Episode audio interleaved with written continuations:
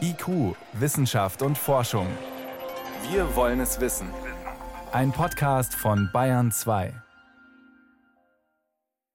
Geregeltes Lüften, energetische Sanierungen oder LED-Lampen in Büros und Fertigungshallen.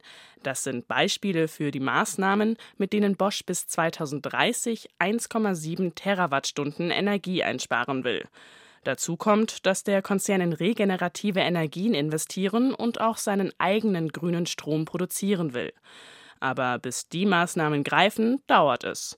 Für das Ziel 2020 klimaneutral, also schon im kommenden Jahr, reicht das nicht. Thorsten Kalweit hat an der Strategie mitgearbeitet. Wir werden im nächsten Jahr natürlich unsere Energieeffizienz weiter vorantreiben. Wir werden auch weiter versuchen, unsere regenerative Eigenversorgung voranzutreiben. Aber man muss ganz ehrlich sagen, wir werden damit natürlich nicht die große Masse bewegen können in einem Jahr. Der Großteil wird laufen über die Kompensationsmaßnahmen und den Zukauf von Ökostrom. Kompensation bedeutet, dass an einer anderen Stelle CO2 eingespart wird. Dieses Prinzip gibt es mittlerweile in vielen Bereichen. Wer zum Beispiel klimaneutral fliegen will, kann einen Betrag an einen Kompensationsanbieter bezahlen. Die Summe hängt von der Länge des Flugs ab. Mit dem Geld werden dann beispielsweise Bäume gepflanzt, Solaröfen in Entwicklungsländern gespendet oder Windparks finanziert. Die Investition soll dann an CO2 einsparen, was durch den Flug ausgestoßen wurde. Das Mittel der Kompensation ist umstritten, sagt Rasmus Pries vom Öko-Institut. Im schlimmsten Fall spart es wirklich gar keine CO2-Emissionen ein, weil es ja einfach eine, eine, zusätzliche Aktivität ist, die von einer ganzen Reihe von Annahmen ausgeht, dass man sagt, das führt wirklich zur Einsparung. Also dazu muss man wirklich sicherstellen, dass diese Aktivitäten sonst auch wirklich gar nicht stattgefunden hätten. Und das kann man oft nicht. Denn Dinge wie zum Beispiel Aufforsten müssen sowieso geschehen, sagt Pries. Er beschäftigt sich beim Öko-Institut mit Nachhaltigkeit in Unternehmen.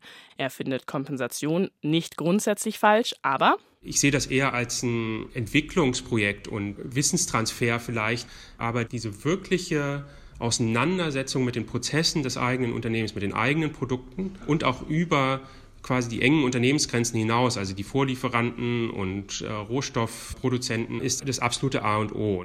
Als Unternehmen den eigenen CO2-Ausstoß überhaupt erstmal zu erfassen und offen zu legen, ist auch ein erster Schritt, um sich vom TÜV Süd als klimaneutral zertifizieren zu lassen. Gemeinsam mit dem TÜV Süd werden dann Zielvorgaben für jedes Jahr entwickelt, also beispielsweise 40 Prozent weniger CO2-Ausstoß bis 2023, erreicht durch energetische Sanierungen und den Bau eines Windparks. Dabei ist wichtig, Kompensationen sind nur das letzte Mittel. Wenn ein Unternehmen diese Zertifizierung haben möchte, landet das Projekt auf dem Schreibtisch von Javier Castro. Die meisten Unternehmen, die anfragen, die wissen noch nicht, was die genau wollen. Viele denken, wir wollen etwas machen. Viele reagieren auch auf die Aktivitäten von den Studenten, dass sie an die Straße gehen und sagen, bitte mach etwas. So, die wollen etwas machen. Aber nur wenige Unternehmen halten den Prozess wirklich bis zum Ende durch, erzählt Castro. Bosch will seine Klimaneutralität übrigens nicht zertifizieren lassen, sondern begnügt sich mit der Ankündigung, selbst alles transparent zu machen. Trotzdem hält Rasmus Pries vom Öko-Institut die Strategie für einen Schritt in die richtige Richtung, wenn Bosch seine Pläne auch wirklich wie angekündigt umsetzt.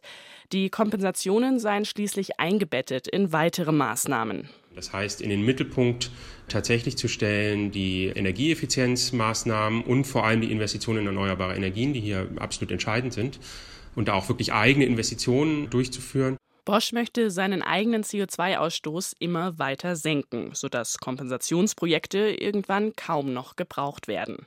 Allerdings passiert das bislang nicht in allen Bereichen. Die Produkte von Bosch verursachen auch CO2. Daran will der Hersteller von Elektrogeräten und Automobilteilen zumindest für das Ziel der Klimaneutralität 2020 nichts ändern.